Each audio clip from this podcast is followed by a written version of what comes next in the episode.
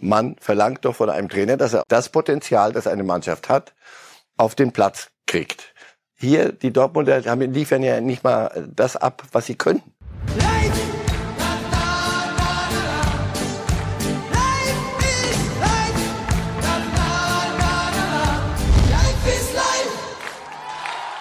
Herzlich willkommen bei Reif ist live. Ja, wir sind mittendrin in einer spektakulären Fußballwoche.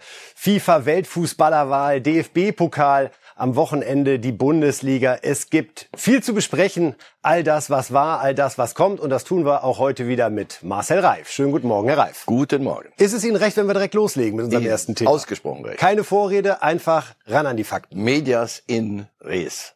Dann würde ich vorschlagen, die FIFA-Weltfußballerwahl, Herr Reif, Lewandowski, Messi, die beiden beschäftigen uns ja schon ein bisschen länger. Und um reinzukommen in das Thema, gucken wir mal, wie die beiden abgestimmt haben. Das Schöne bei der FIFA-Weltfußballerwahl ist ja, liebe Zuschauerinnen und Zuschauer, dass die Kapitäne der Nationalmannschaften selber auch ihre Top 3 wählen. Und ähm, das verrät doch durchaus ein bisschen was über das Verständnis der Herrschaften, wer wen besonders bevorzugt und wen er aber auch nicht erwähnt. Lewandowski hat auf Platz eins bei der Weltfußballerwahl gesetzt, Jorginho von Chelsea, dann Messi auf zwei und Ronaldo auf drei. So, und bei Messi, da suchen wir wen vergeblich? Wir finden Neymar, wir finden Mbappé und Benzema. Herr Reif, wie kann es sein, dass Messi nicht die Größe hat zu sagen, Lewandowski gehört unter die Top 3 des vergangenen Jahres? Eine, eine gute Frage. Also bei, bei Mbappé und Neymar, da, da kann ich es nachvollziehen. Da sage ich, also pass auf, wir spielen, glaube ich, zusammen. Das ist ein Neuanfang mit PSG. Wir da gibt's einen kleinen Goodie. Ja, so, das mache ich. Da, wenn er das durchgezogen hätte und noch einen von Paris reingestellt, hätte ich gesagt, komm, jetzt begreife ich's. Aber wenn, wenn er dann Benzema macht, ein, ein super Fußballspieler und, und das hat ein großes Jahr hinter sich, insofern darüber können wir gern streiten, ob der nicht auch bei, bei Lewandowski hinten auch irgendwo reingehört hätte statt Ronaldo. Aber gut. Aber dann Lewandowski dann stattdessen nicht rein. Ich, ich weiß es nicht. Was, am Ende war mir wichtig, was hinten rauskommt. Hinten werden die Gänse fett und da war Lewandowski. Und da war das Thema endgültig erledigt. Und da ist mir wurscht, was Messi da schreibt oder nicht. Aber ein Ruhmesblatt ist es nicht, weil es albern ist. Wir können uns äh, noch mal anhören, was Robert Lewandowski zunächst darüber gesagt hat, wie er selbst seine Top 3 ausgewählt hat. Bitte schön. Äh, ja, ist, das ist immer hm, die Grund, wieso habe ich diese drei Spieler gewählt. Dann äh, für mich persönlich war, ich schaue immer auf die offensive Spieler klar, aber das, was äh, Jorginho gewonnen hat, das auch äh, bedeutet auch viel und äh, Du musst immer ein bisschen neutral bleiben, ja, von, von deinen Wahlen. Und dann habe ich einfach äh, gewählt, dass die, die, die Jorginho, das für den Preis, was hat, als individuell auch wichtige Tore geschossen hat, trotzdem, das ist Nummer sechs, trotzdem äh, von elf Meter oder die aus äh, Spielweise gezeigt, das äh, war auch Wahnsinn dieses Jahr für ihn äh, mit dem äh, Chelsea oder auch italienische Nationalmannschaft und dass die über Leo Messi oder Cristiano Ronaldo muss man nicht darüber sprechen äh, und das äh, immer für mich, äh, wenn wir über Cristiano, muss ich was extra sagen, dass äh, trotzdem egal wo er spielt, kann immer zeigen seine beste Qualität, die die, die Tore schießen und das für mich persönlich war auch äh, so eine Erklärung, wieso kann ich äh, immer auf dritter Platz äh, wählen. Das also Lewandowski zu seinen Top 3. Herr Reif, hat Sie überrascht, dass er Jorginho an eins gesetzt hat? Nee, darüber kann man sehr gut äh, spekulieren. Jorginho, wenn du guckst, es ging nicht ums letzte Jahr. Champions League-Sieger, Europameister. Das nimmst du ja nicht so, so nebenbei mit. Also das ist schon ein, ein bedeutender Spieler. Im Gegenteil, es, es, es, hat mir sehr gut gefallen, dass er sich Gedanken macht auch über die über Zulieferer und nicht nur über, über, über ihn und die anderen. Er hat sich selber ja auch nicht gewählt. Also von daher macht er den Was man nicht darf. Ach, das darf Was man nicht darf. Insofern. Ich dachte, er hätte denselben Fehler gemacht wie Messi. Das hätte ich früher immer nur Ronaldo zugetraut, dass der sagt, so, oh, Nummer Dreimal, eins, da habe ich eine zwei Idee. Drei.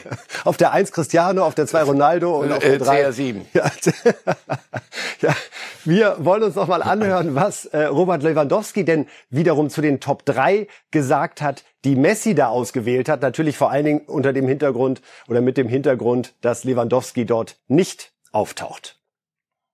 Wegen des äh, Leo Messi, das, das kann man an ihm fragen.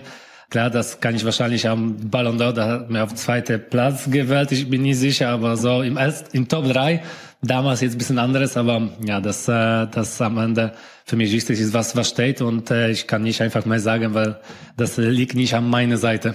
Ich habe immer auf zweite Platz gewählt, deswegen ja. Ja, Lewandowski sagt nochmal, ich habe ja alles sauber gemacht. Um noch einmal bei Messis Wahl zu bleiben, Herr Reif. Glauben Sie ernsthaft, dass der dachte, ah, wenn ich dem da den Punkt gebe, dann könnten das die entscheidenden Punkte sein, die verhindern, dass ich Weltfußballer werde? Nein, ich glaube, äh, Messi wusste auch im Vorfeld, wer es gewinnt. Und dass das Lewandowski diesmal wieder dran ist nach der Saison. Was ja beim Ballon d'Or haben wir doch hier gestanden und gesagt, Leute, die Begründung hätte ich gern, aber gut geschenkt, dann ist die Wahl halt Unsinn ich häng's nicht so hoch. Für mich war das so, wie komm, ich schreibe mal drei Namen auf. So wurscht. Es wird nichts dran ändern. Ich glaube nicht, dass er Lewandowski verhindern wollte. Wir haben ihn ja beobachtet hier in, in Paris bei der Ballon d'Or-Wahl. Gut, es ist immer besser, leichter zu gönnen als äh, zu, zu knabbern. Aber das hat er gut gemacht und hat alles richtig, und deshalb habe ich ihm abgekauft, dass er sehr wohl einschätzen kann, was Lewandowski kann. Ich glaube, möglicherweise hat er hier einfach nicht nachgedacht. Also ich sehe da keinen Plan dahinter. Und nochmal, es ändert nichts. Lewandowski kann jetzt auch sagen, obwohl, Fragen Sie. und obwohl Messi mich nicht gewählt hat, hat's gereicht. Was glauben Sie, bedeutet es Lewandowski, dass Cristiano Ronaldo ihn auf Platz eins gesetzt hat? Viel, viel. Weil ähm, Fußballspieler dieser Qualität, die gucken schon sehr auf ihren Kollegen und zwar auf Augenhöhe. Und wenn einer dann und Ronaldo die Größe hat, das ist schon wichtig. Lewandowski äh, kann solche Signale gut deuten. Glauben Sie auch, wir als Journalisten finden das ja immer am spannendsten, nach dieser Wahl direkt zu gucken, wer hat wie seine Stimmen vergeben, nachdem man sich einmal mit dem Gesamtergebnis äh, beschäftigt hat. Glauben Sie, dass das unter den Spielern in Wahrheit auch so ist, dass die sehr, sehr schnell auf die Seite im Internet gucken, ah, mal sehen, was hat denn der, mit dem ich da mal Streit hatte, oder was hat Cristiano gemacht, um sich da so ein bisschen reinzulesen? Ist das äh, so die Geschichte hinter der Geschichte immer bei dieser Wahl? Für den Gewinner nicht, glaube ich. Für die, für die, die es nicht gewonnen haben, ist es. Da die suchen die gucken, Schuldigen. Wer hat, wer, wem, wem habe ich zu verdanken, dass ich es nicht geworden bin? Also, pass auf, das ist eine schöne Wahl und hier, hier mit dem Ergebnis können wir, glaube ich, sehr gut umgehen. Das, das wir gratulieren auch wirklich nochmal von Herzen Robert Lewandowski. Herzen, weil sonst sind solche Wahlen wirklich dann Quatsch. Dann macht es auch keinen Spaß. Also wenn man dann wirklich denkt, wenn wir hier äh, zwei Stunden stehen wie beim Ballon d'Or und, und rumanalysieren, sag mal, äh, und, und kommen am Ende, wenn, wenn er die in diesem Jahr nicht die, das Ding gewinnt, welchen Wert hat das dann noch? Dann, dann macht sich's äh, überflüssig. Also Lewandowski von uns nochmal herzlichen Glückwunsch. Absolut. Zweimal hintereinander Verdient. jetzt FIFA-Weltfußballer. Schlusswort zu Lewandowski, Herr Reif. Wir haben in Sportbild diese Woche die Geschichte gemacht. Entweder wird verlängert oder im Sommer verkauft. Sie bleiben weiter ein Vertreter der These, es wird verlängert. Ich, als ich die Titel gelesen habe, dachte ich, boah, habe ich irgendwas verpasst? Ja, das ist die Wahrheit. Entweder wird verlängert oder wird verkauft. So einfach ist das. Ähm, ich bin überzeugt davon, dass sie mit ihm verlängern werden, weil sie wissen, was sie haben und er weiß, was er hat. Wunderbar. Wenn beide Seiten das zu schätzen wissen, dann könnte das Leben häufig so einfach sein. Mal sehen, ob zwischen Lewandowski und Bayern auch genauso klappt. Ja, von Lewandowskis Wahl zum Weltfußballer jetzt zu äh, Borussia Dortmund. Ein Verein, der uns weiter ratlos macht, muss man wirklich sagen. Ganz stark in dieses Jahr gestartet. 3 zu 2 bei Eintracht Frankfurt nach einem 0 zu 2 Rückstand. Dann 5 zu 1 gegen Freiburg gewonnen und alle dachten, hey, DFB-Pokal, das ist es doch. Die Bayern sind schon raus und man kann jetzt beim Zweitligisten St. Pauli antreten. Das Ende ist bekannt. 2 zu 1 für St. Pauli. Und wenn man hinterher sich anhört, was der Trainer vom FC St. Pauli, Timo Schulz, zum Grund des Sieges gesagt hat, dann äh, stimmt einen das schon nachdenklich. Im Achtelfinale heute gewonnen gegen eine wirklich gute Mannschaft. Ich glaube, darauf können wir alle stolz sein. Wenn man die 90 Minuten sieht und wie wir uns dagegen gestemmt haben, ähm, wie wir gelaufen sind, ich glaube fast fünf Kilometer mehr, weil wir es aber eben auch mussten, ist es dann nicht mehr unverdient gewesen. Ja, klar gehört immer auch eine Prise Glück dazu gegen so eine klasse Mannschaft, aber die haben wir uns heute verdient. Ja, St. Pauli-Trainer Schulz über die Pokalsensation im Achtelfinale. Herr Reif, fünf Kilometer mehr gelaufen. Das liegt natürlich auch ein bisschen an so einem Spielverlauf, dass Dortmund sehr balldominant ist. Trotzdem ist das, finde ich, auch immer so ein Indikator, dass sich da eben die eine Mannschaft wirklich voll reingeworfen hat und um jeden Zentimeter gefeitet hat und bei der anderen Mannschaft was gefehlt hat. Ja, weil die eine Mannschaft hat das getan, was sie tun sollte und musste, wenn sie eine Chance haben wollte. Also musst du laufen, musst du dich reinwerfen. Das war aber alles keine, nicht die Erfindung des Rades. Das wussten wir alle vorher. Im Übrigen, und viel wichtiger, das wussten aber auch die Dortmunder. Also was wir kriegen werden, wird sein, ein Rasen, der nicht äh, Wembley ist. Plus, wir kriegen eine Mannschaft, die rennt und kämpft. Also müssen wir zu unseren spielerischen Fähigkeiten, müssen wir auch die Einstellung mitbringen. Und da sind wir schon wieder beim, bei, beim Lieblingsthema und mir wird leicht schwindlig, weil ich denke, sag mal, das ist ja wie das Murmeltier, das jeden Morgen wieder da ist. Und sie kriegen es gegen eine solche Mannschaft dann nicht gebacken. Und sie kriegen es auch spielerisch nicht gebacken. Also wenn sie, dann musst du deine ganzen spielerischen Fähigkeiten so zum Tragen bringen und auch da. Das hat nicht gereicht. Sie konnten sie weder auseinanderspielen, noch sind sie dann auch mitgelaufen. Und das ist das, was in Dortmund Kopfschütteln und Kopfschmerzen bereiten muss, weil du bist wieder in der alten, im alten Modus. Wenn es dann mal wieder ein bisschen enger wird, dann ist diese Mannschaft nicht in der Lage, sich auf so etwas einzustellen. Und natürlich muss ich das dann auch den Trainer fragen. Ja. Der Trainer wurde gefragt natürlich nach der Niederlage, woran es denn gelegen hat, raus im Pokal bei St. Pauli. Wir hören mal zu, was Marco Rose dazu zu sagen hat. Unser Gegner war heute St. Pauli und das Spiel haben wir verloren und äh, dementsprechend ist es maximal bitter. Wir haben unsere Aufgabe äh, nicht erfüllt und dementsprechend haben wir keine Chance mehr, den Titel zu verteidigen. Es ist dann für mich nur folgerichtig, dass äh, wenn man unsere ersten zehn Minuten sieht, wir es nicht mehr geschafft haben, das heute dann endgültig noch zu drehen. St. Pauli hat es zu Ende gekämpft, gefeitet. Äh, wir hatten sicherlich auch noch, noch Möglichkeiten, aber in der Summe äh, sind wir schwer enttäuscht. Das kann man wohl sagen, in der Summe schwer enttäuscht. In welchem Stadium ist für Sie Rose gerade? Ist das schon Ratlosigkeit? Äh, ist das auch ein bisschen Lethargie? Sind das eher Selbstvorwürfe? Ist das Wut auf die Mannschaft? Kann ich noch nicht so richtig raushören. Also wenn man so. Das ist der letzte Schritt. Wenn das wenn Sie, wenn wir das hier spüren oder hören, dass er auf die Mannschaft losgeht, das ist der, der, der letzte Schuss. Soweit sind sie noch nicht. Das, das wäre auch dramatisch. Natürlich macht er sich auch selber Vorwürfe. Muss er doch auch. Er muss sich doch hinterfragen. Das ist, er muss doch, es gelingt ihm nicht, wie manchem anderen davor, nicht aus dieser Mannschaft das herauszuholen, was sie kann. Das ist doch das Problem in Dortmund. Wenn wir nach Fürth gehen und sagen, Leute, wenn die punkten, dann überperformen die fast. Aber bei, bei Dortmund, die, du siehst Spiele wie gegen Freiburg und du siehst auch die zweite Halbzeit, also auch das können sie in, in Frankfurt das Ding drehen. Und dann fährst du nach St. Pauli. Und dann, also nochmal, du bist, es geht ums Viertelfinale, die Bayern sind raus, das ist ein Wettbewerb, da machst du noch drei Spiele und dann bist du, bist du DFB-Pokalsieger, dann rettest du eine ganze Saison. Alles ist bekannt. Ja, St. Pauli. Jeder sagt, buh, das ist aber Tabellenführer zweite Liga und du weißt schon, die werden Zweitliga-Fußball spielen. Warum? Weil sie die werden das spielen, was sie können. Wenn sie es denn tun. Und die machen es dann auch noch. Überraschung. Hi, hi, hi, was ist denn jetzt los? Und dann gehst du, die, die ersten zehn Minuten waren eine, eine Frechheit. Das, ist, das, das kannst du nicht machen. Doch, doch, du kannst es machen und dann bist du raus. Und das ist doch das. Und ich verlange doch von einem Trainer nicht mehr. Ich weiß, Trainerdiskussion, Soweit sind sie noch nicht in Dortmund, das ist ja, wäre noch schöner. Aber ich verlange, ich, Mann, verlangt doch von einem Trainer, dass er aus das Potenzial, das eine Mannschaft hat, auf den Platz kriegt. Andere machen noch mehr. Also geht zu den Unions und gehen nach Freiburg. Die kriegen es hin, aus, aus nicht so viel noch mehr zu machen. Hier, die Dortmunder haben, liefern ja nicht mal das ab, was sie können. Und das ist das, was dann am meisten wehtut da glaube ich schon, dass Rose sich, sich fragt, warum gelingt das nicht? Und darum diskutieren wir über den Trainer und die Art und Weise, wie er da bei Dortmund agiert. Ich finde, der Vergleich zum Vorjahr ist immer legitim bei einem neuen Trainer. Man muss sagen, DFB-Pokal, letztes Jahr gewonnen nach dem Wechsel ja. von Favre zu Terzic. Also da Rose schlechter, Champions League in der Vorrunde ja. rausgeflogen. In, in einer, Gruppe, Gruppe, die wirklich die lösbar war äh, mit äh, Sporting, Besiktas und Ajax. Musste. Und Letztendlich, äh, damals waren sie im Viertelfinale in der Champions League, erst gegen Man City rausgeflogen. Also zweimal in zwei Wettbewerben eindeutig schlechter. Aber den Bayern viel näher auf dem Pelz und die, wir machen ja jetzt Meisterkampf. Das ist wahr. Es sind, Meisterkampf. Es sind da sechs Punkte statt 13 Punkte Rückstand. Trotzdem, glauben Sie, dass die BVB-Bosse sich schon mal die Frage gestellt haben, war das so eine gute Idee, nicht an Terzic festzuhalten nach dieser unglaublich erfolgreichen Rückrunde?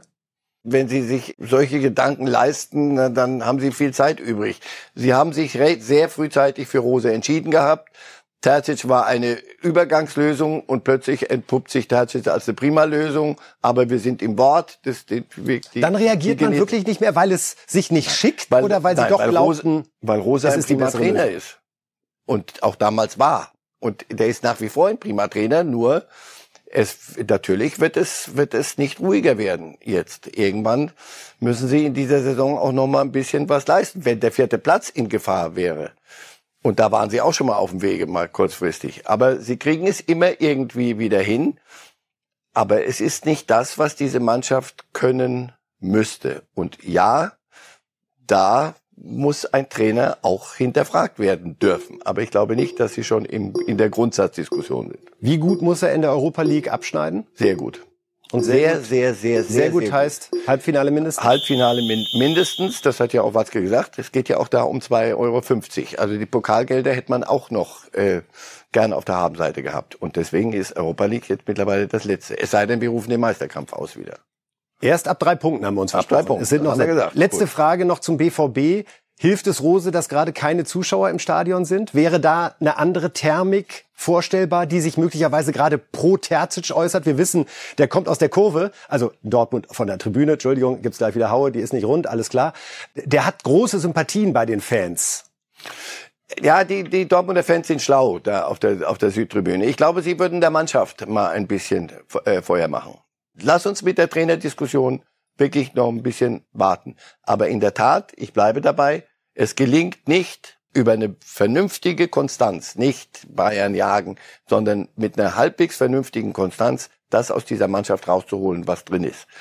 Oder aber wir überschätzen diese ganze Mannschaft und sie, sie, die Probleme sind noch tiefer und sie müssten... Das heben wir uns für Sonntag auf, Herr Reif. Am äh, Sonntag knöpfen wir uns bei Reifes Live ab 11 Uhr mal die Mannschaft vor, so es denn äh, am Wochenende nicht läuft. Jetzt wollen wir über die anderen äh, Partien im DFB-Pokal mal sprechen. Noch nicht über Borussia Mönchengladbach. Das ist etwas später ein eigener Punkt. Auch der Streit mit Ginter. Zunächst spricht man bei dieser, wie ich finde, ja wunderbaren Pokalrunde diesmal mit großen Überraschungen und Szenen, über die man redet, wenn da nicht der weitestgehende Zuschauerausschluss gewesen wäre. Wir müssen über Köln sprechen und äh, diesen Elfmeter. Wir haben hier nochmal das Fotodokument sozusagen, als äh, Florian Keins es am Ende vergeigt, ohne dass man ihm einen Vorwurf machen möchte, äh, Herr Reif. Es ist der erste Elfmeter, den ich je gesehen habe, wo unabsichtlich Standbein und Schussbein den Ball berühren und das Ding deswegen korrekterweise nicht anerkannt wird. Sie haben noch mehr erlebt im Fußball. Das war auch für Sie neu, oder? Das war neu, ja. Ich, ich, ich glaube mich erinnern zu können mal an einen Freistoß, der ähnlich schief gegangen ist und der dann äh, nicht gegolten hat. Aber er war super verwandelt, der Eber. Eigentlich und eine gute Variante. Völlig ne? unhaltbar. Ich dachte, wenn er das kann, hinterher, wenn er das nochmal macht, Respekt. Ja, das ist doch furchtbar. Und dann war das der letzte und der entscheidende. Also da hat jemand gesagt, heute machen wir mal ein bisschen Quatsch. Wir können uns äh, nochmal anhören, was der FC-Trainer Steffen Baumgart nach dem Ausgesagt hat, aber auch speziell zu diesem Elfmeter dann gehst du halt mit 0-0 dann nach 90 Minuten in die Verlängerung. Und dann ist es eigentlich so, wer das erste Tor macht, der ist nicht nur in Front, sondern der ist dann in den meisten Fällen der Sieger. Trotzdem muss ich sagen, sind meine Jungs dran geblieben, haben weitergearbeitet und haben sich dann am Ende auch das Elfmeterschießen dann noch verdient. Ähm, ja, und im Elfmeterschießen dann mit zwei Kontakten auszusteigen oder ist schon oder auszuscheiden, habe ich auch noch nicht erlebt. Aber das gehört einfach dazu. Ich muss trotzdem sagen, dass ich fand, dass nicht nur wir, sondern auch beide Mannschaften sehr, sehr gutes, intensives Spiel gezeigt haben mit einem glücklicheren Sieger aus Hamburg. Danke.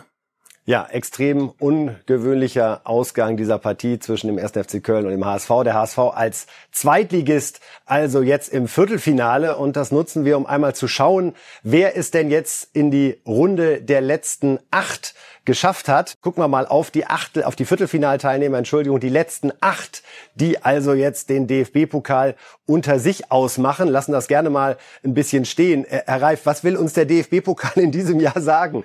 Vier hey. Erstligisten, kein Dortmund, kein Bayern, vier Zweitligisten. Pokal wie früher. Die Kleinen können die Großen schlagen. Es ist, wie, wie viele Phrasen schaffen Sie in einer Minute zum Pokal unterzubringen? hat seine eigenen Gesetze. Das reicht. Damit muss es reichen. Das David gegen Goliath immer gerne genommen. David gegen Goliath auch sehr schön. Aber nee, so viele Davids waren das gar nicht. Und die Goliaths haben ganz schön, äh, ganz schön underperformed. Nein, aber das ist doch wunderbar. Also los. Es ist mal ein anderer Wettbewerb. Wenn wir also der Trennungsschmerz von Dortmund und von Bayern was hätten wir am Ende gehabt, bei der, wenn die Auslosung wieder so gelaufen wäre? Dortmund gegen Bayern. Wieder mal. Das wollen wir doch als Meisterkampf haben. Aber beim Pokal wollen wir doch mal irgendwas anderes mal zwischendurch. Mehr anders zwischendurch als das hier kriegst du so schnell nicht wieder. Ich glaube, sollten wir uns merken, das wird so schnell nicht wieder geben. Jetzt gibt's natürlich bei ganz vielen Fans, die jetzt gerade im Viertelfinale stehen und ihr Glück nicht fassen können, so die, die Fantasien rund ums Finale. Also wenn man sich vorstellt, St. Pauli gegen den HSV, möglich. Das Hamburger Derby. Union. Schaffen die es tatsächlich, sich den Traum zu verwirklichen, dem Hertha seit Jahrzehnten äh, hinterherläuft? In welche Richtung schlägt bei Ihnen das Romantikerherz, was ja. den möglichen Sieger betrifft? Und wem, bei wem glauben Sie, der wird's am Ende? Ich, ich hatte ja Hoffenheim getippt. Ich hätte Ihnen den Hinweis erspart. Ja, ja, Danke, dass Sie das selber anbringen.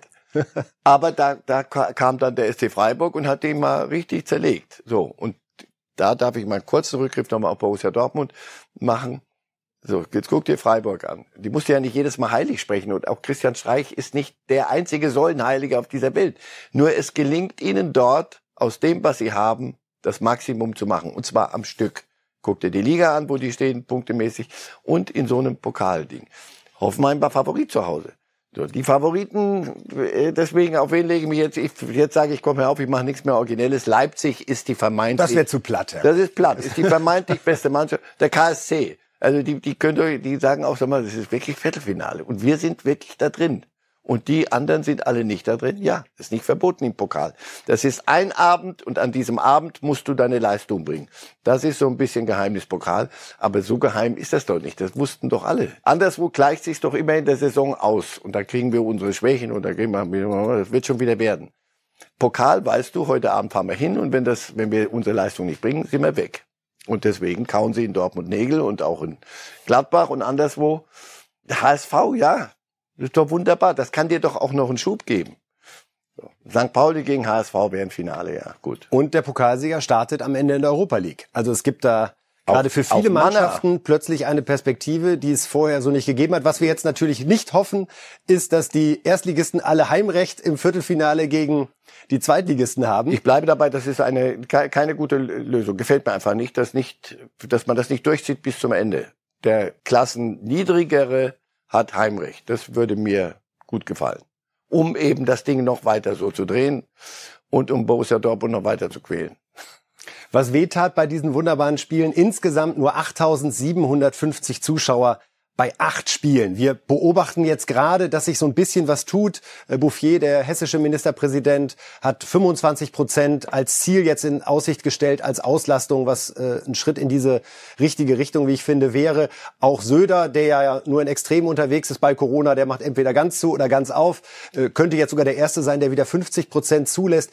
Blutet Ihnen da als Fußballromantiker ein bisschen das Herz, wenn Sie diese Fußballfeste erleben und ja, man hört jeden Jubelschrei eines Spielers, weil es so still ist im Stadion? Ja, was wäre mit Dortmund passiert, wenn, wenn das Millantor noch voll gewesen wäre? Mm. Gut, also jetzt lass sie in Ruhe, jetzt lass mir die in Ruhe. Und Hannover gegen Gladbach, Mensch, was wäre das für eine Hannover-Party gewesen? Ja, da ist doch klar. Du fragst dich, sag mal, jetzt plötzlich geht's doch, also was hat sich denn wissenschaftlich, medizinisch verändert? Es, es klingt so, Politiker haben Entscheidungen getroffen und jetzt korrigieren Politiker wieder Entscheidungen. Mir ist lieber, es gibt äh, klare Kriterien, nach denen so etwas nachvollziehbar gemacht wird. Aber in geschlossenen Konzerträumen genauso viele wie in dem offenen Stadion. Hoffen wir, dass dort die Politik zur Einsicht kommt und es geht direkt weiter mit der anderen Borussia, Borussia München Gladbach. Herr Reif, die haben ganz, ganz große Probleme. Sie haben sich eins ein bisschen selbst gemacht. Das scheint die große Stärke in den letzten zwölf Monaten zu sein. Matthias Ginter, äh, der Weltmeister von 2014, hat seinen Abschied verkündet per Instagram. Äh, so macht der ein oder andere das äh, heutzutage am 28. Dezember. Trotzdem sein gutes Recht äh, zu sagen, ich möchte meinen Vertrag nicht verlängern und werde spätestens im Sommer woanders hingehen. Man hat aber den Eindruck, dass das sowohl Trainer als auch Führung irgendwie persönlich genommen haben. Anders kann ich es mir nicht erklären, weil alles, was danach kam, also direkt auf die Bank gesetzt und auch Leistungsgründe schwer nachzuvollziehen. Ja, das ist nicht Borussia Mönchengladbach-like, was da so, wie das gelaufen ist. Und es wäre ein Wunder, sagt einem so die Erfahrung von ein paar Jahren Fußball gucken, wenn das völlig ähm, ohne Einfluss bliebe auf das, was so eine Mannschaft dann und wie sie auftritt. Du hast doch im Moment das Gefühl, da stimmen Dinge nicht und zwar tiefergehend und du fragst dich, was, was, was ist es denn? Ich rätsle. Ihre Antwort ist also weder Hütter ist schuld, noch Eberl ist schuld, noch die Mannschaft ist schuld, sondern es Schuld ist, ist ein großes Wort, aber natürlich hat jeder dort seinen, seinen Anteil. Adi Hütter ist es nicht gelungen, seine Idee von Fußball da nachhaltig zu implementieren. Und wir haben doch, ich habe jetzt eine, eine, neue Theorie, weil ich, ich habe mir wirklich vorhin überlegt, was, woran, wir reden immer wieder über Dortmund und wir reden jetzt über Gladbach. Was kann das sein? Das liegt an Borussia, die müssen sich umbenennen. Zweimal Borussia. So einfach könnte es ja, sein. Ich glaube, das, mehr Gründe fallen mir nicht ein. Rational das, was, kann man sich dem Thema nicht mehr nähern. So, nein, weil ernst, wenn man es ernst beguckt, du schlägst die Bayern 5-0, du verlierst 6-0, 0-6 gegen Freiburg. Du spiel, gewinnst in München und dann spielst du so etwas, wie du spielst in Hannover. Das stimmt was nicht. Das sind zu groß. Du kannst einmal Systemabstürze, frag nach bei Bayern 05 das, das soll es mal geben an einem Abend. Aber dann, da, und danach muss es aber gut sein. Aber was da passiert, diese es, es schmeckt Bayern. nicht gut. Es schmeckt nicht gut. Max Eberl will etwas durchdrücken und sagt, entweder die, die, die unterschreiben, wenn ich dann nicht, was eine völlig normale Geschichte ist. Die, davor stehen die Bayern und andere jede, jede und auch der Verein hat ja das Recht zu sagen, wir machen kein neues Vertragsangebot. Insofern so, ist es ja nein, auch Spielersicht wir, auch legitim. Wir, unsere Wege trennen sich. Das haben sie mit Trainern gemacht und so. Das kannst du doch alles vernünftig machen. Und Gladbach stand doch immer dafür. dass da, also als Beispiel dafür, wie ein Club, der nicht die großen Mittel hat, der aber sachlich, fachlich, ruhig die Dinge macht, plant. Damit wirst du nicht Weltpokalsieger aber damit hast du eine, eine stabile Basis. Im Moment hast du dort das Gefühl, es kracht an allen und knirscht an allen Ecken und Enden. Hütter ist ein neuer Trainer dort und er muss sich fragen lassen, wie kann eine Mannschaft so auftreten? Und da habe ich die Befürchtung, dass manches nicht stimmt, auch im Verhältnis. Genau die Frage wurde Adi Hütter natürlich gestellt nach dem blamablen 0 zu 3 im DFB-Pokal bei Hannover 96. Das hat er geantwortet. Ich mache mir heute mal mehr Gedanken, wie wir gespielt haben und äh, in erster Linie auch sauer, wie wir gespielt haben. Klar ist es äh, in der Situation, wo wir stecken, äh, ist es sicherlich nicht zufriedenstellend. Auch äh, das muss man ganz klar sagen. Ich werde natürlich mein Bestmögliches geben, dass wir die Mannschaft wieder in die Erfolgsspur bringen. Sicherlich eine Riesenaufgabe, der, wo wir alle zusammen ähm, ja, da raus müssen, an der Nase fassen müssen und äh, Klartext reden müssen, dann bin ich auch überzeugt, dass wir es schaffen, auch in der Bundesliga äh, die dementsprechenden Ergebnisse wieder zu, zu, zu bringen. Ja, soweit Adi Hütter. An die Nase fassen, Klartext reden. Wir. So richtig Rückenwind nehme ich jetzt aus dem Auftritt nicht mit für die kommenden Wochen. Das ist ein fast verzweifelter Appell an, an wir. Also das, was, was einem Club wie Gladbach ausmachen muss, Nochmal, weil sie nicht die, die finanziellen Möglichkeiten haben äh, wie andere. Und deswegen muss das, müssen alle das Ding gemeinsam machen. Aber diese Mannschaft tritt ja nicht auf wie eine. Ich glaube auch, diese Ginter-Geschichte ist so ein bisschen Spitze von Eisberg. Das Verhältnis. Viele haben dort immer auch nach außen gelobt, dieses freundschaftliche Verhältnis. Das ist, wie wir miteinander umgehen. Das ist hier was ganz Besonderes.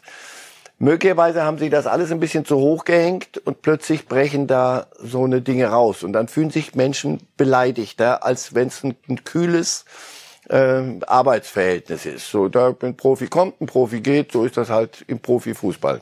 Ist ja auch nichts furchtbar Verkehrtes. Aber wenn das, wir sind alle, wir sind befreundet, das ist alles prima. Und dann wird einem gesagt, entweder so oder so, oder der eine sagt, nee, jetzt will ich doch nicht mehr.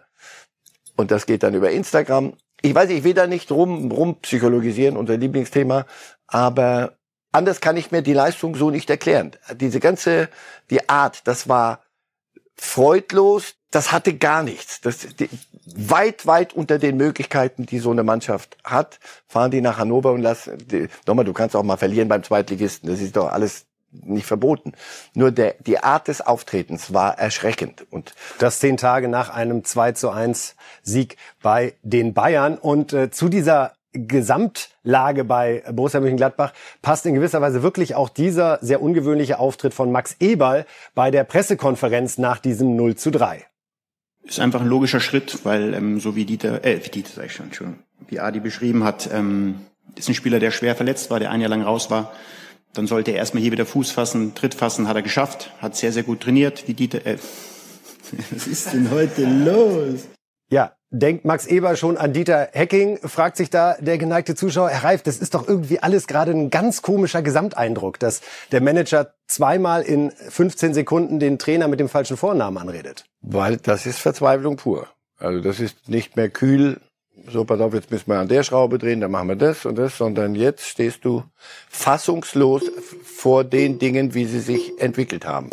Und ähm, jetzt lassen wir mal den Pokal weg und diesen Auftritt und wie unsere Hütterdiskussion, alles, sondern einfach mal Bundesliga-Tabelle mal kurz äh, geguckt. Wollen wir ganz kurz reinschauen? Wir Sehr haben die Bundesliga-Tabelle. Bevor wir zum Internationalen ja, kommen, wäre gucken nicht wir schlecht, weil nochmal auf die untere Hälfte 22 ja. Punkte auf Platz 12 Borussia Mönchengladbach. Es sind nur vier bis Platz 16. So, und dann, wenn sich dann die Bielefels und Augsburgs und Bochums nicht ans Drehbuch halten und da unten ihr Ding unter sich ausmachen, sondern die punkten mal und du gerätst in so eine Schieflage wie Gladbach gerade. Sie könnten das designierte Moorhuhn jetzt in diesem Jahr sein, und sich da unten plötzlich im Keller verirren. Nach all den äh, Europaträumen und alles, was sie so in den letzten Jahren prima hingekriegt haben. Also das ist eine ganz gefährliche Situation. Und da Mit Moorhühnern setzen Sie Abstiegskandidaten gleich. Das, da, ja, du könntest der, also einer von diesen vermeintlich Großen, der da unten plötzlich im Keller und da ist es dunkel und kalt. Und was ist denn das hier? Und wie, was machen wir jetzt? Das klang alles nach, bei, bei Hütter und bei Eberl sehr nach Fassungslosigkeit und fast Verzweiflung. Fassungslosigkeit, Verzweiflung. Ist das die perfekte Überleitung zu Manchester United? Nein. Denn es hat in dieser Woche mal wieder geklappt, ganz grundsätzlich mit einem 3 zu 1 Sieg in Brentford. Dazu also herzlichen Glückwunsch. Aber dann hat Rangnick es tatsächlich getan. Er hat Cristiano Ronaldo ausgewechselt, der dann etwas später seine Jacke doch sehr enttäuscht weggeworfen hat. Ralf Rangnick hat das Ganze erklärt. Die einzige Reaktion, die ich von ihm bekommen habe, war, warum ich, warum nimmst du mich raus? Und ich meinte zu ihm, hör zu, ich muss die Entscheidung im Sinne des Teams und des Clubs treffen. Cristiano war nicht glücklich, er ist ein Torjäger. Er hätte sich gewünscht, auf dem Platz zu bleiben und vielleicht selbst ein Tor zu schießen. Aber für uns war es wichtiger, kompakter zu sein. Also, Rangnick wechselt Ronaldo in der 72. Minute aus, erklärt das damit, kompakter sein zu wollen. Er hat später auch noch ausgeführt, ich musste einfach lernen aus unserem letzten Spiel, wo wir 2 zu 0 geführt haben und dann noch ein 2-2 gekriegt haben. Wird es jetzt mehr der echte Rangnick, der bei Man United ist, der eben auch sagt, hey, jetzt geht's darum, den Vorsprung über die Zeit zu bringen und wenn dafür Ronaldo ausgewechselt werden muss, dann muss er ausgewechselt werden. Und wenn es der echte Ronaldo wird, der sagt, äh, Moment mal, das wäre mir aber neu, dass hier äh, die Trainer ohne meinen, meinen Segen alles entscheiden. Aber das war doch die Grundfrage, als Rangnick da hinging vor Beginn der Saison. Ronaldo ist da, jeder, der da hinkommt, weiß. Hier sehen wir die mit, Auswechslung, ja. Ja, er muss mit Ronaldo leben.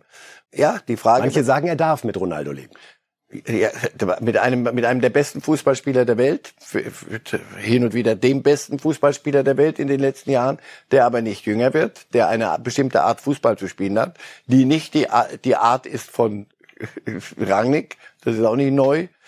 Also Pressing-Fußball mit Ronaldo, das, das, das muss ich noch lernen. Rangnick hat auch noch gesagt, das fand ich sehr interessant, wenn Ronaldo später mal Cheftrainer ist, dann wird er auch diese Aktion mit den Augen eines Cheftrainers sehen und verstehen können. Ja, das ist alles absolut richtig, weil Rangnick ist ja, redet ja selten Unsinn. Das ist ein, ein ganz kluger Mann, der einen ganz klaren Plan von Fußball hat. Aber er wusste auch, wo er hingeht und er wusste auch, auf wen er trifft. Und in diesen Dingen spitzt sich so dann langsam zu. Noch ist ein bisschen Zeit in der Liga und nur darum geht es, Platz vier, Champions League Platz, der viel beschriebene. Und und er hat gewonnen. Das ist sicherlich das Ja, ja. Und deswegen wird er immer sein Ding durchziehen müssen. Ich kann mir nicht vorstellen, dass er nicht dahin geht und sagt, gut, jetzt muss ich irgendwie gucken, dass Ronaldo noch bei, bei Laune bleibt. Doch, das wird er tun müssen. Aber nicht auf Kosten des Erfolgs. Und wenn das dann enger wird und die Tabelle äh, das nicht mehr hergibt, den Platz vier, dann kriegen wir dort richtig Rabatt. Also das, es wird so schwierig für, für Rangnick, wie ich es erwartet habe. Wir gucken uns ein paar Tore an, Herr Reif, denn es war überall Pokalwoche in äh, ganz Europa, auch in Spanien, wo man zuletzt ja für den Supercup nochmal schnell nach äh, Riyadh geflogen ist und dort Real Madrid gekrönt hat. Jetzt fangen wir aber an mit dem Pokal aus von Atletico Madrid, die bei, Sie sagen es immer so schön, Herr Reif, Real Sociedad Das San Sebastian. Ich hab's vielleicht zumindest halbwegs hingekriegt. Wir schauen mal. 0 zu 2 ist es ausgegangen. Die äh, Tore ja, für den Außenseiter, in dem Fall äh, Januzaj ist es hier, der zunächst trifft und Sorlot, den kennen wir aus Leipzig, Ja. Leihgabe, erzielt das 2 zu 0 für den Außenseiter und damit ist Atletico Madrid raus im Achtelfinale. Das war nicht das einzige Spiel. Klar, Achtelfinale klingt auch nach acht Spielen. Real Madrid auch am Start gewesen bei, wie spricht man die eigentlich Elche. aus? Elche. Elche. Ein 2 zu 1 Sieg bei Elche ist Real gelungen und wir gucken uns auch da die Tore an. Zunächst führt da der Gastgeber durch Caicedo das 1 zu 0. Da dachten noch alle Sensation möglich, aber dann ist es zunächst Isco, der ausgleicht für Real und so muss man es machen, an der richtigen Stelle stehen, kein Abseits. Hazard hier mit einer großartigen Aktion.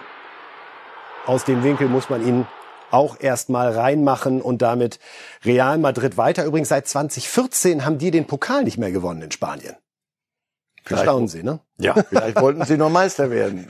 Sie mussten ja drei, vier Mal die Champions League gewinnen in der Phase. waren, waren anders, anderweitig verhindert.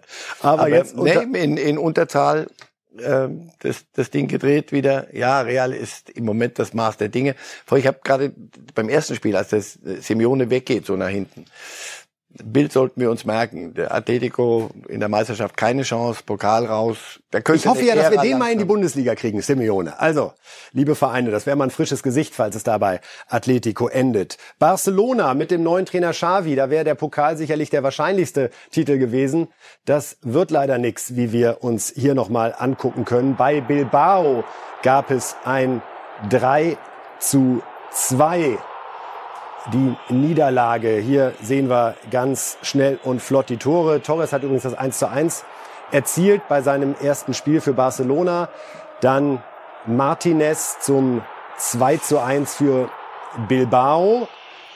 Pedri schafft aber tatsächlich noch den Ausgleich für Barcelona und dann ging es in die Verlängerung.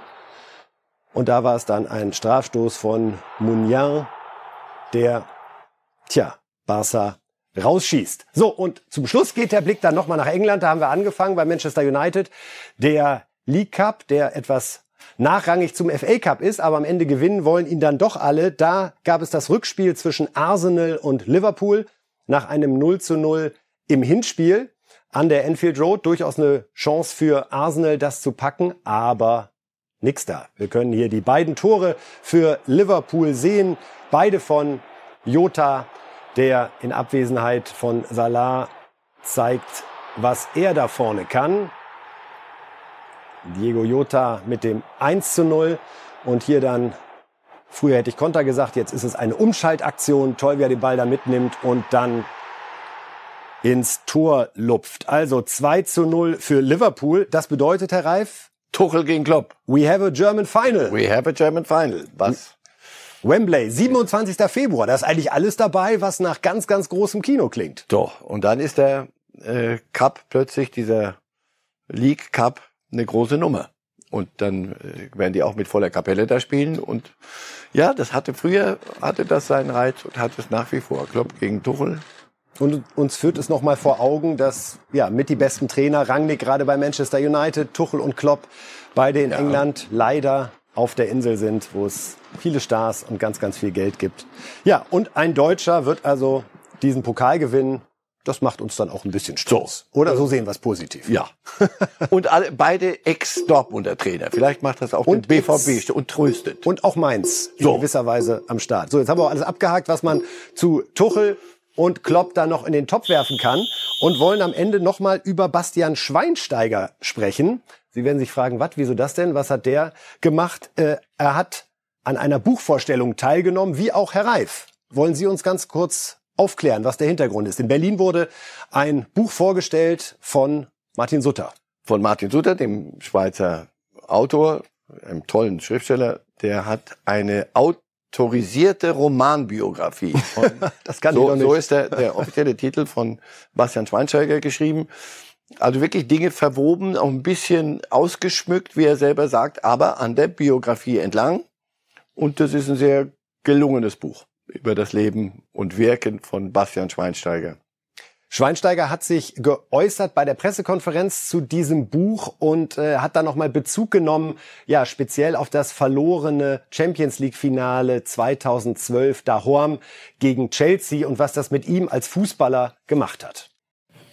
Ich persönlich äh, finde es jetzt nicht so interessant, wenn man so lange über eine dunkle Seite auch, auch spricht. Ähm, es war damals mit Sicherheit, äh, was, was mich sehr eben berührt hat, aber ich konnte schnell auch das wieder aus dem Kopf rausbringen. Also das war nicht, ich habe schon öfter gesagt, das war jetzt nicht so, dass ich ähm, lang daran hing oder zu knabbern äh, musste. Wir hatten ja auch damals mit dem Erstdeutsch gleich eine Europameisterschaft, deswegen in meinen Augen war, war die Niederlage damals die Basis dafür, für den Gewinn der Champions League im Jahr darauf und auch, auch mit, mit einer Basis war, ähm, die, die Weltmeisterschaft zu gewinnen, weil aus so einer Niederlage kannst du auch was lernen und das, das, das habe ich auch und das haben wir auch. Da war ich natürlich nicht alleine.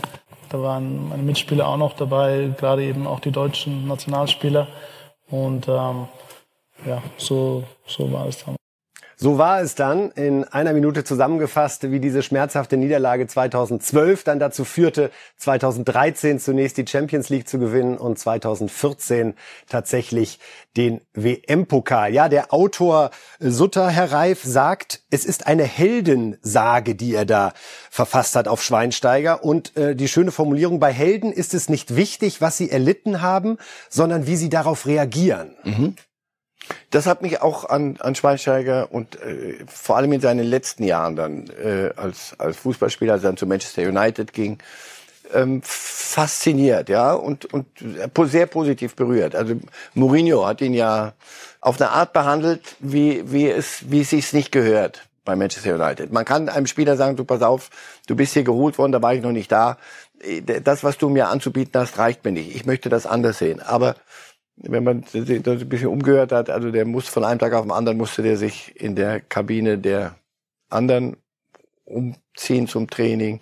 Das Auto konnte er nicht mehr da abstellen, sondern nee, nee, da parkst du jetzt nicht, du parkst da hinten, hier parken nur die, die erste Mannschaft. Also auf die Art und er hat nie zurückgetreten. Also nie, auch hinterher, als er weg war. Hat er nie, der, sie werden von ihm nie, sie können ihn noch so reizen, er wird nie sagen, Mourinho sagt, das war, das hat einfach nicht funktioniert, aber ich habe aus allem diesen Dingen was gelernt.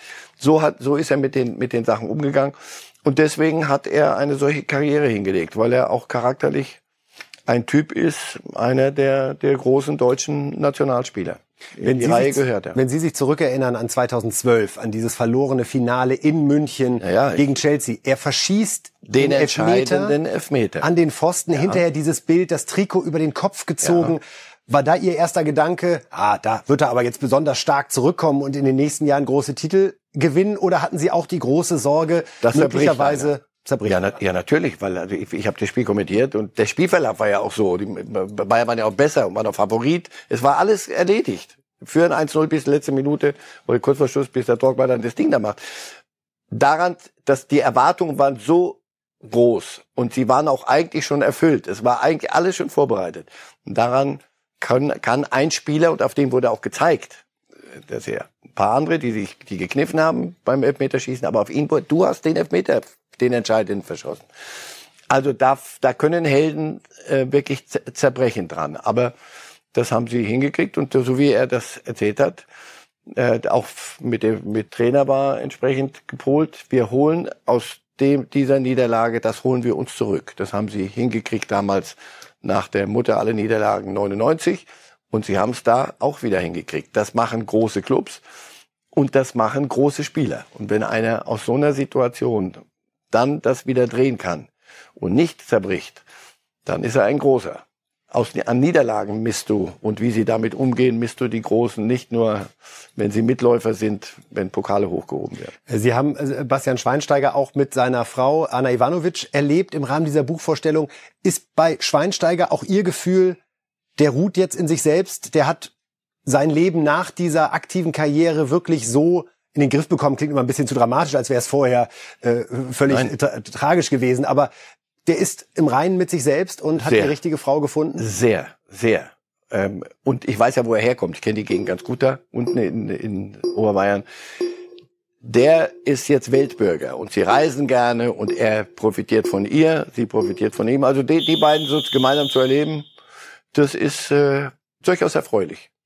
Wunderbar, das freut uns für Bastian Schweinsteiger, der dem deutschen Fußball ja wirklich ganz, ganz viel gegeben hat, dass er auch in dem Leben danach wunderbar zurechtkommt. Und wir halten fest an unserem Brauch und schauen auf die Tipps zum Bundesliga-Wochenende von Marcel Reif. So sehen wir nochmal, was denn los ist diese Woche von Freitag bis Sonntag. Es geht heute los mit der Eintracht gegen Bielefeld. Da wird ein 2 zu 0 prognostiziert. Leverkusen Augsburg 3 zu 0. Auch Leverkusen nicht mehr dabei. Mensch, Rudi Völler, es wäre so leicht gewesen, zum Abschied als Manager nochmal den DFB-Pokal zu gewinnen. Aber auch die haben sich verabschiedet. Gladbach Union 1 zu 1. Das wird die Diskussion, würde die Diskussion nicht verstummen lassen. Oder muss Gladbach fast froh sein, wenn sie derzeit 1 zu 1 gegen Union spielen? Weiß Gott. Weiß Gott. Das ist noch wirklich ein bisschen Daumen gedrückt. Nichts gegen Union die werden Union Fußball spielen. Ist, du weißt wieder, was du kriegst.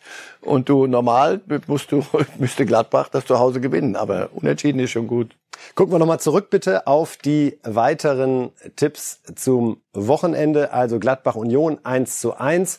Hoffenheim gegen Dortmund 2 zu 2. Also die beiden Borussen, dann kann ich es Ihnen nicht ersparen, Herr Reif, hier am Sonntag um 11 Uhr. Dann aber mal voll auf die Mannschaften, würde ich sagen, wenn das so läuft. Fürth Mainz 0 zu 1. Bochum gegen Köln unentschieden 1 zu 1.